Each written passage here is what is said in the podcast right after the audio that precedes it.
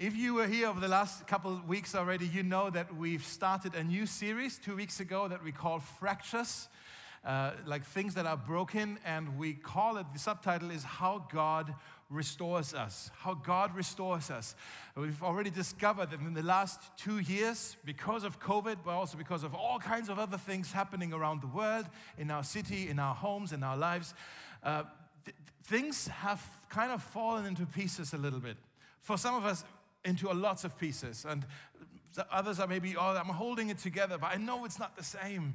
And we long, kind of, we, we have a deep longing to be whole again, to be healed. And we're trying to get our lives back in place, and it's just really hard to do so. And the good news is that I believe God is committed to restore us.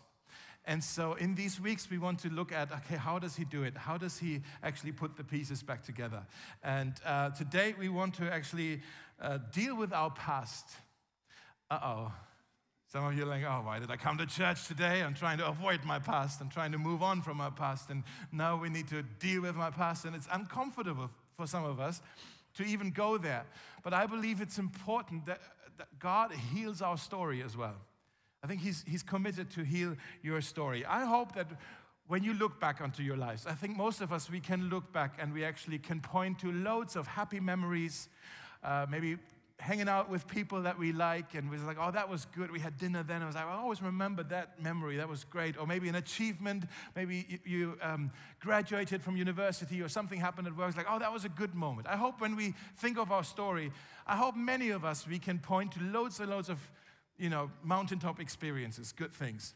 But then also, I believe all of us, if we're getting honest with ourselves, we can also point to things, moments in our, in our lives where we're like, I wish I could undo this very thing that I did. Or I wish I could unsay this word that I said to this person. Or I wish I could uh, reverse this choice, this decision that I made because, oh, all the unintended consequences, now here I am. Right? Is that, does that sound familiar? There are um, studies about this, about regret, and uh, 90% of people who have been um, uh, participate. I'm, I'm, taking a selfie right now. Did I look okay? Just, I, I, hate, can I just say this? I hate when you take pictures and you post them on Instagram that you always sit to the side. And it's always, there's, there's, okay, talking about regret, that's one right there. so next time, Augustine, you sit over here and then I'll, I'll give you the moment of when I look sharp. Anyways, what was I saying? The studies have shown 90% of people actually admit admit to having deep regrets in their lives. I'm talking about deep regrets, not shallow regrets. I think we all have shallow regrets. Uh, like when my wife and I, when we're out in a restaurant and I order what I always order, because I'm a guy and I'm not courageous enough to order something exotic. I was like, no, this is what I always have. And my wife always tries out new things. And then, you know, the waiter, isn't that the most, the most amazing moment when the waiter comes with food? It's, yeah, I hate the moment when he comes with food and he goes to the table next to you. Oh, it's like that's disappointing. But when he comes with food and then my wife has this, this food, it's like, and then regret, oh, I should have ordered what you ordered. Did you have that? That's shallow regret, okay? Or maybe the shallow regret that uh, some of you, maybe you were up really late last night and you struggled to even come to the 12 o'clock service today. It's like, oh, I should have gone to bed a little earlier. Okay, that's shallow regret. When I say 90% of people admit to having deep regret, that's the kind of stuff that you, oh man, if I only could go back to that moment and do it differently. If I could only undo that or unsay that, oh, I would just, things would be easier. I regret that so much.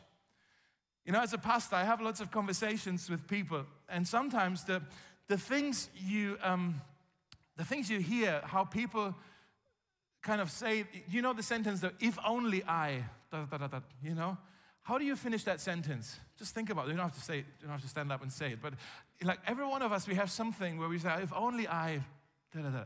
The things you hear, or I heard sometimes, if only I could go back and take that job opportunity there because I, I hate my career choice. Maybe I should have done something differently, I can't go back to this.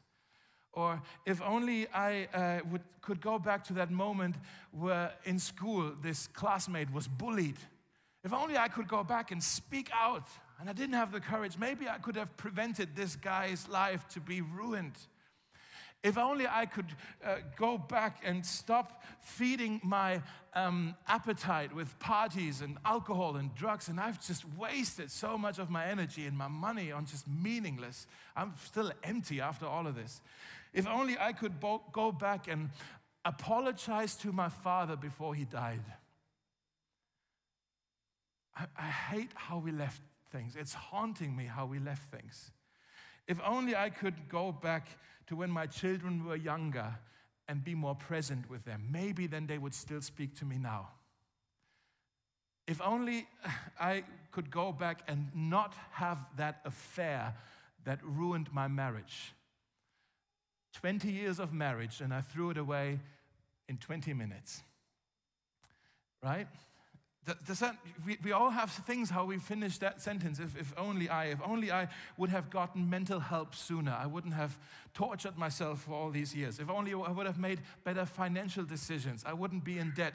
If only I wouldn't have started this relationship. Hello, that's true for many of us, right? If only I would have started, maybe you're saying, if only I wouldn't have started this relationship. Man, I was so in love with this person, this guy or this girl, and I gave myself completely to that person. But then it all fell apart, and I realized, well, they don't make a condom for your heart right? And I was like, I wish I could go back and reverse it. If only I, if only I. Is that, am I being too straight with you? It's a weird way to start the message, but it's like, I think we all know it's 90% of people who admit to having regrets. I think the other 10% are lying. Okay, I think we all know every person you meet on some level, they're struggling with things in their lives that they deeply regret. They want to go back and undo it.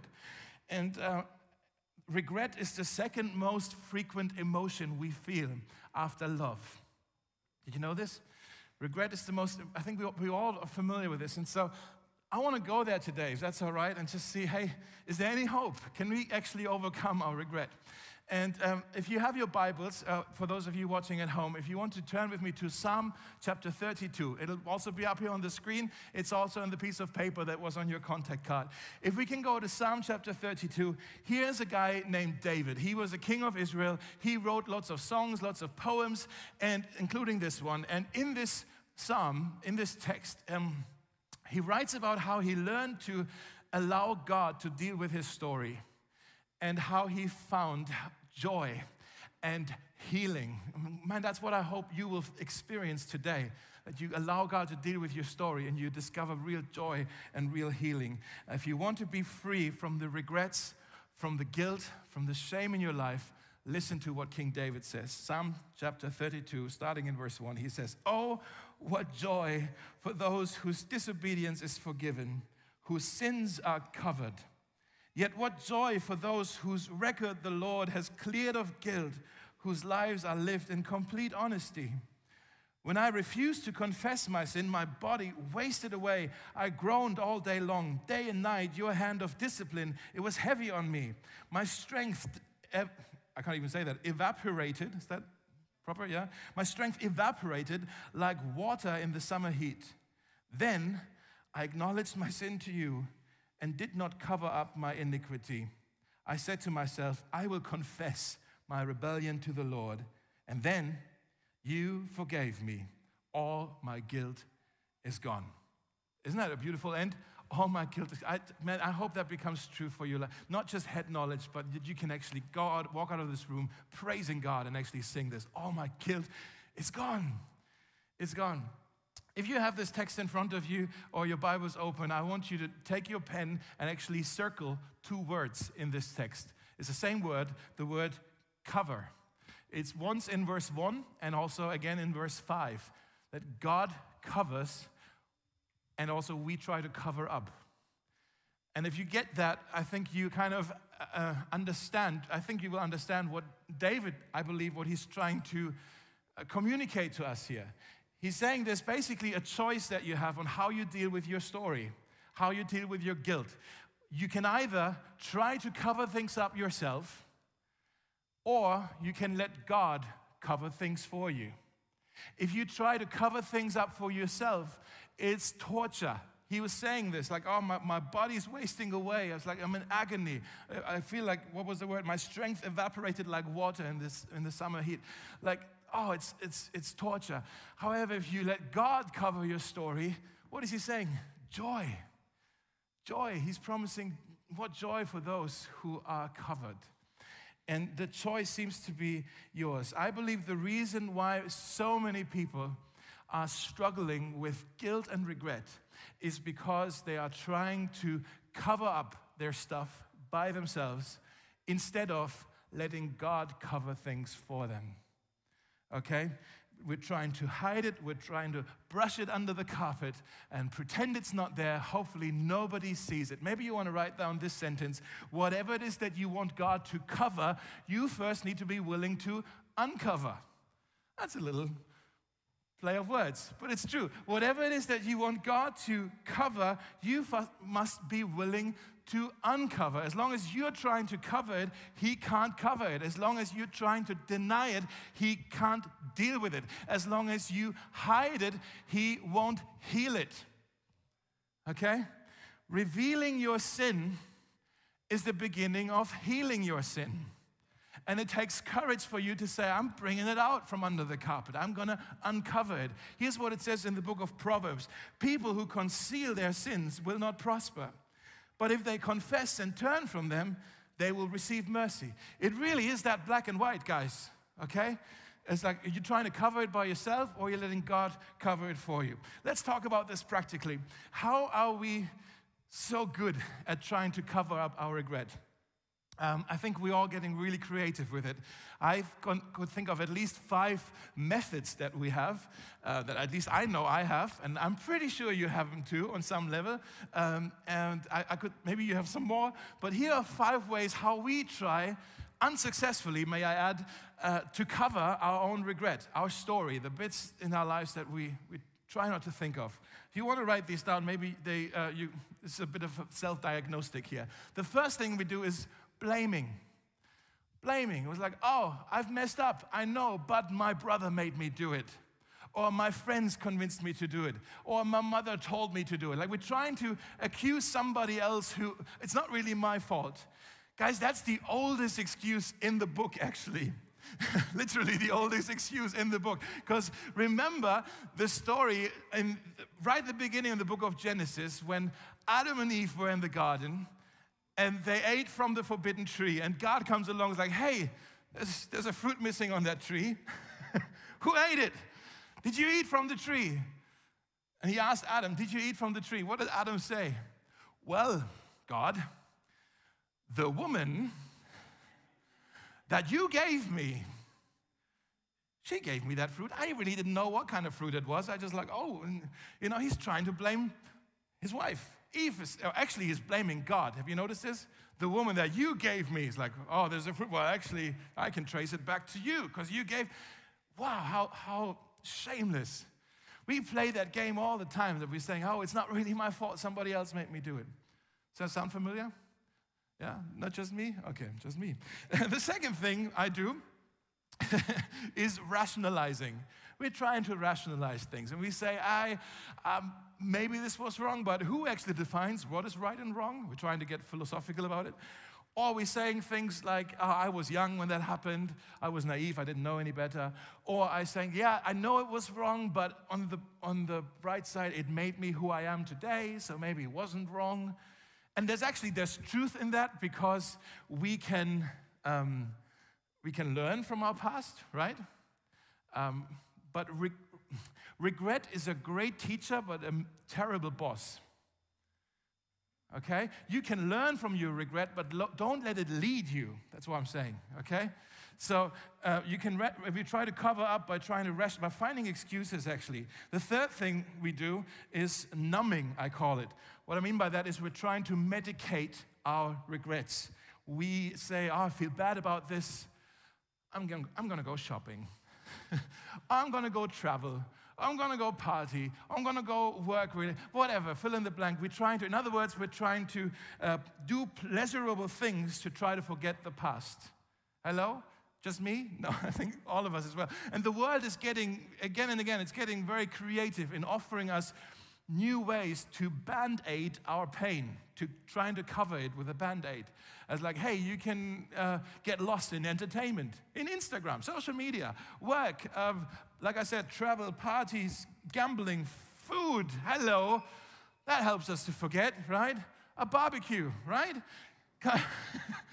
right? We do this. It's, it's, an, it's an attempt to, tr- it can be, it doesn't always have to be, it can be an attempt to try to cover up our pain. Uh, the fourth thing is judging. Judging, um, it, what I mean by that is that we're, it starts with maybe saying, oh, everybody's doing it, but then we go from there to everybody who's doing it is doing it more than I'm doing it, so I'm okay. You know, or they're doing it worse than I'm doing it, so I'm okay. For example, I sometimes think like I'm actually quite a terrible dad. I break promises to my kids. I let them down.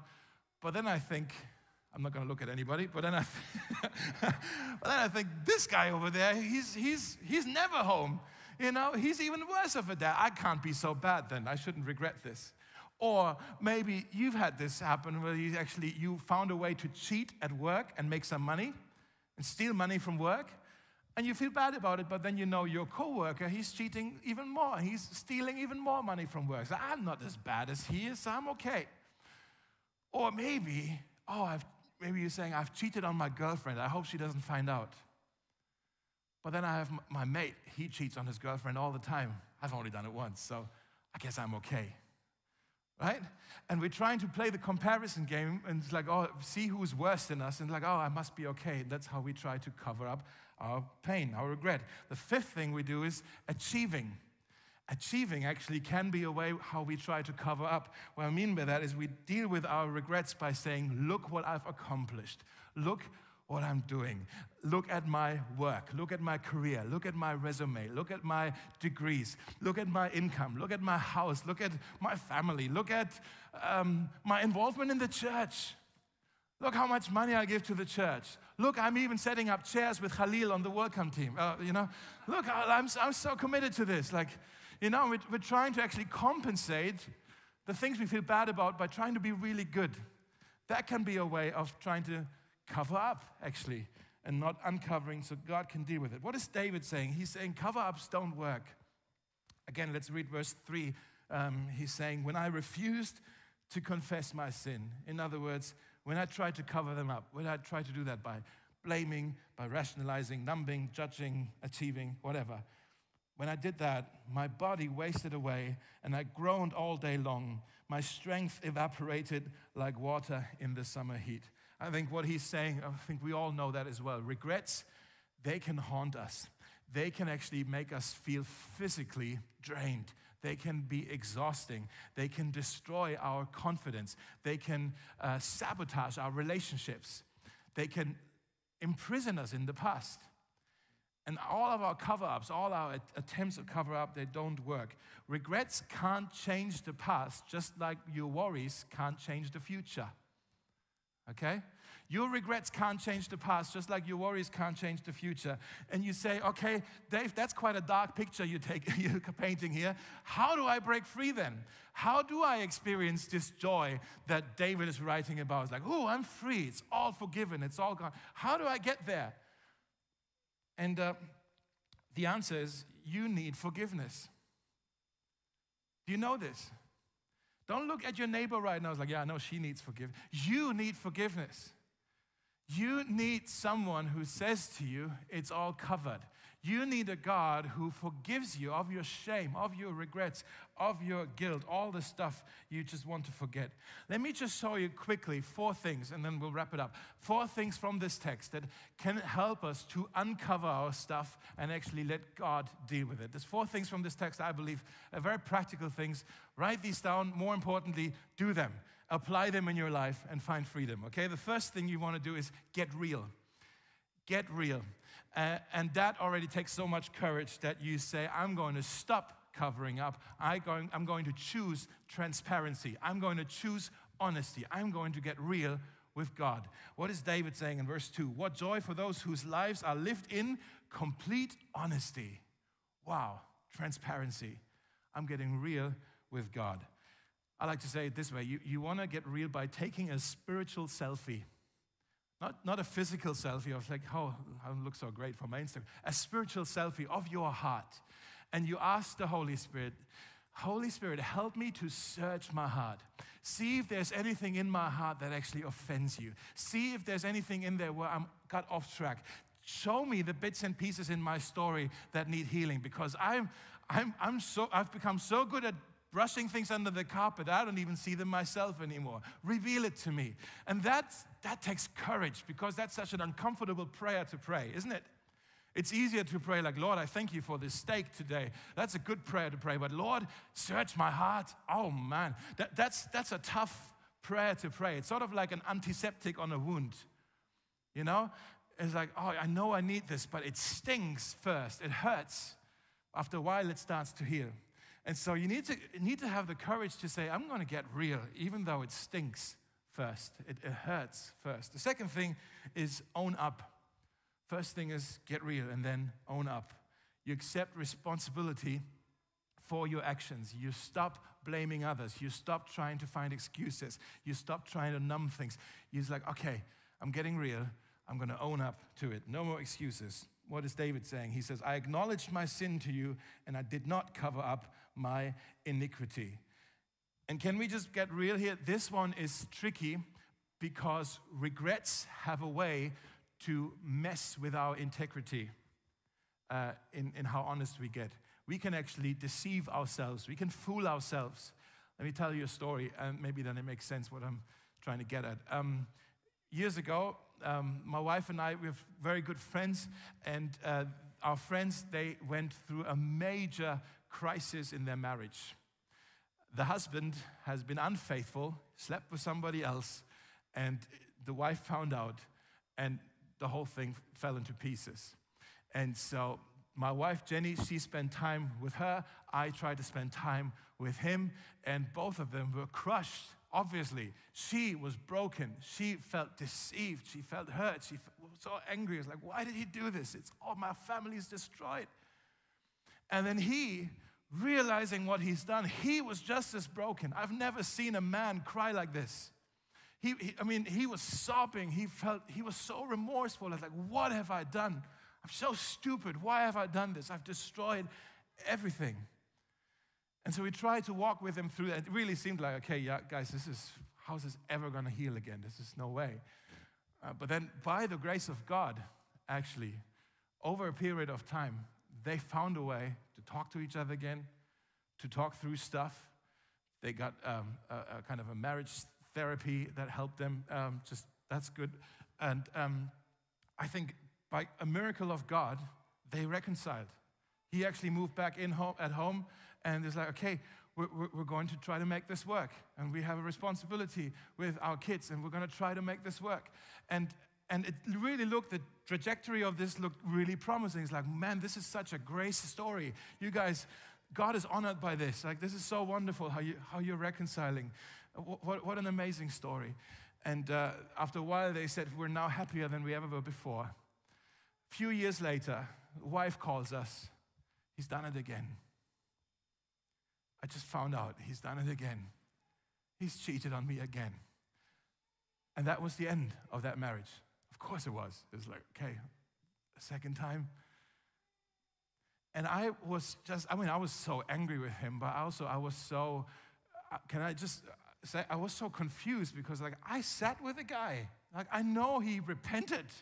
I know he confessed it all. He, he was so honest about it. He was so remorseful about it. Like, how, how, was, how did he deceive me? Did he even deceive himself in this kind of the apology that he brought? And as I thought about this, I kind of realized maybe he wasn't sorry for his sin. Maybe he was sorry for the consequence of his sin. Maybe he wasn't upset about his unfaithfulness. Maybe he was upset about the embarrassment that it brought him. Maybe he wasn't sorry about what he was doing to her or what he was doing to God. He was just sorry about what he's done to himself. In other words, he, he, he was sorry for the consequence of his sin. He hated the consequence of the sin. He didn't hate sin itself. He deceived himself. Guys, I'm saying this because the, the Bible actually says us that we can deceive ourselves. If we claim to be without sin, the Bible says, we defeat ourselves, we, de- we, we deceive ourselves. And so, can I just ask you a straight up question? What is it in your life right now that where you're pretending it's not a problem? What is it in your life right now? It's like, ah, it's not a problem, trying to cover it up. It takes courage to own up. That's what I'm saying. But I believe God honors it when we own up. The third, third, third thing, real quick, is confess it. You've, you've, um, you've, you you're real, you own up to it, and then confess it to God. Speak it out. Lord, you come to the God of grace, the God of mercy, and you ask for forgiveness. David says, I will confess my rebellion to the Lord. The word confess in the Greek, here's me showing off all the Greek that I forgot, but I looked it up. The word confess in the Greek is the word homologeo. Homologeo. Homo means same, logeo means to say, to speak. Logos is the word, right? Homologeo, confess means to agree with God, to say the same thing that God is saying about your life. I, God, I agree with you. What you're saying is a sin in my life. I was wrong. You're right. I confess what you're saying is true. We're going to say the same thing about this. Does that make sense? That's what confession is. And maybe saying, okay, okay, that makes sense, but how do I ask God for forgiveness? Maybe that's always assumed that everybody in church knows how to do this, but let me just actually talk about this. How do we ask the God of mercy for forgiveness? Let me just briefly give you three things. I'm not going to talk much about it. The first thing is don't beg. Don't beg God for mercy because He is a God who is full of grace. He wants to forgive you more than you want forgiveness yourself. Okay? You don't need to beg for it. That's a really weird game, It's like because you're appealing to the God who already is. His posture is, his habit is forgiveness. Bible says. Uh, the second thing is don't bargain. Don't bargain with God. It's like, oh God, if you only forgive me, I promise I will serve with Khalil and set up chairs in church. I promise I will be a good person. I promise I give money to the Ukraine. Lord, I promise I'll do this. Like, you know, this can be all these good things that we try to promise, but you're trying to bargain with God. You can't bargain with God. Third thing is just believe. Simply believe. Don't beg, don't bargain, just believe. Take his word for it. There is no sin so severe that God cannot forgive it. Your past is no match for His grace. Let me say that again. Your past is no match for His grace. Believe that. Receive that today. And that's the fourth thing is be free. Be free. You own up, or you get real, you own up, you confess, and then be free. Receive this. Rejoice over this. Be free. Forgiveness is yours. You can, be, you can find freedom from guilt and from regret and from shame. The Bible says if we confess our sins, He is faithful and He will forgive us. David writes about this as well. You forgave me, all my guilt is gone. Three things, real quick. God's, God forgives us instantly, right away. You know, unlike human beings, we don't forgive right away. We sometimes want to wait first how things go, and after a while we forgive. God forgives you instantly. God forgives you freely. You don't have to work for it, you don't have to earn it. It's free forgiveness. Thirdly, God forgives you completely. It's not in stages, it's not in phases. He forgives you completely. It says here, all my guilt is gone. I looked up the word all in the Greek, and it means all. So it, it's that inclusive. Guys, when you experience that, when you experience that, and some of you have only heard about this, and I long for you to experience this. Some of you, you know what I'm talking about right now. When you experience that kind of forgiveness, that is instant, that is free, that is completely, then you can also rejoice with David and saying, Yes, what joy. What joy for those whose, whose sins have been forgiven. What is he saying? Whose disobedience is forgiven, whose sins are covered. Yet, what joy for those whose record the Lord has cleared of guilt. When God covers your sin, He covers it very differently than you're trying to cover it. It's not that God says, I have a better cover up, like, hey, like Watergate cover up. You know, like, hey, let's make sure nobody finds out about this. Let me hide it for you. Now, the, when God covers your sin, He actually imputes it, your record of sin, He imputes it on somebody else. I'm to take all of that off you and actually let somebody else deal with this. He is, um, your, your record is then being cleared because His Son Jesus, He took it all and He covered it all. Paul writes about this as well in Colossians chapter 2, verse 13. Don't switch off right now. This is key, guys, for you. Uh, it says, He, Jesus, He canceled the record of the charges against us and He took it away. How did He do it? By nailing it to the cross. Guys, the reason why you can be so sure of your forgiveness is because Jesus Christ on the cross has dealt with your sin. Amen? He's dealt with your sin. And on the cross, let's just remember that moment. He was actually stripped naked. Remember this? The, the soldiers, they uh, actually cast the lot for his garment. He was stripped naked. In other words, he was uncovered so that he could cover you. He was uncovered.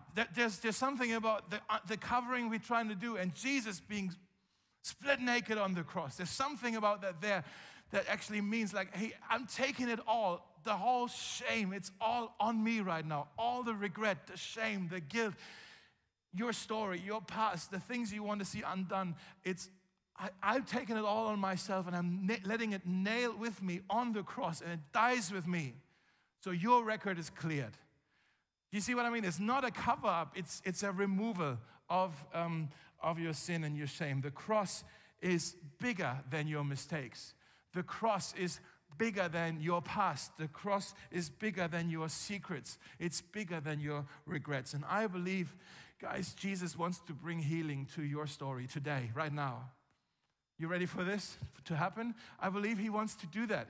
That He wants to just go with you, deal with your past, and actually, you can walk out of here regret free.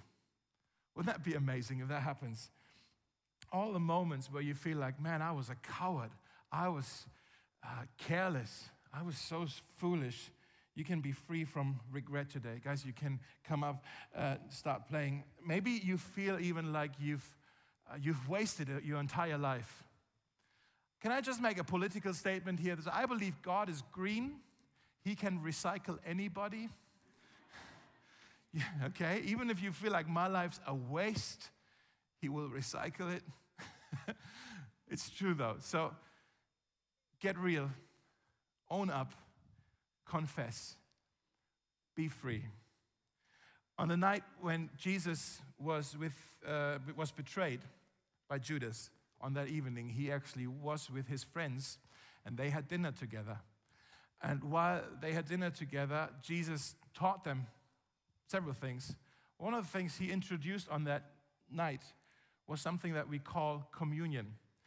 And it really is an object lesson that Jesus taught, that Jesus used to teach his disciples to show them what he was about to do for them by going on the cross. And he's saying, these two, these two symbols, the, the bread and the cup, they represent something that I'm about to do for you. I'm, I'm about to do this so I can cover for you, so that you can be forgiven, you can be guilt free, you can be free, saved. But it's free for you, it's gonna cost me everything. This bread represents my body, which will be broken for you. This cup, this juice or wine probably, uh, represents my blood, which will be shed for you. And I think the disciples at that moment, they couldn't have really known what is he talking about? I think they were confused with it, and more afterwards, it made sense to them what he was trying to say. I think he was trying to say, I'm doing this to cover for you. I'm doing this so it, it can all be covered. Your past is forgiven. Your presence gets a purpose. Your future gets a home. I'm not going to even pray right now. I, I, want us to just respond to this invitation by um, singing about this gracious God who invites us, but also to actually share communion today. Uh, if you're watching at home, if you have a little piece of juice and bread, just participate at home. But for those of you who are in the room, there's one, two, three stations where while we are singing, you don't have to rush, but while we're singing, you can just go up there and there's going to be people there who serve you with either a little juice or a little wine. And there's bread there, even gluten-free bread, if that's what you need to do. Okay, and but um, I want to invite you. If you today say, I want to, like, literally internalize this truth again of who Jesus is and what He's done for me to remove all the guilt, all the regret from my life. I want to invite you, go there, uh, take a little piece of bread, take a cup, take it back to your seat with you, maybe pray for a moment, and then just on your own, uh, on your own time, I mean, uh, just, just eat and drink and be grateful, okay? So the guys are there and ready to serve you. Um, and I'm just saying, if, if, let me say this as well communion makes sense to us uh, if, if you believe what Jesus did on the cross, He's done it for you. If you're not quite there yet, if you have questions about this and you're not sure, hey, should I go there right now? Actually, don't feel pressured. Maybe better if you actually just stay seated, think about it, sing along if you want. But if the cross, if Jesus is meaningful to you, then these symbols are not just symbols for you, they have meaning for you and then uh, you're very much invited to come to the table of grace, receive, remember Him, and be free. Yeah?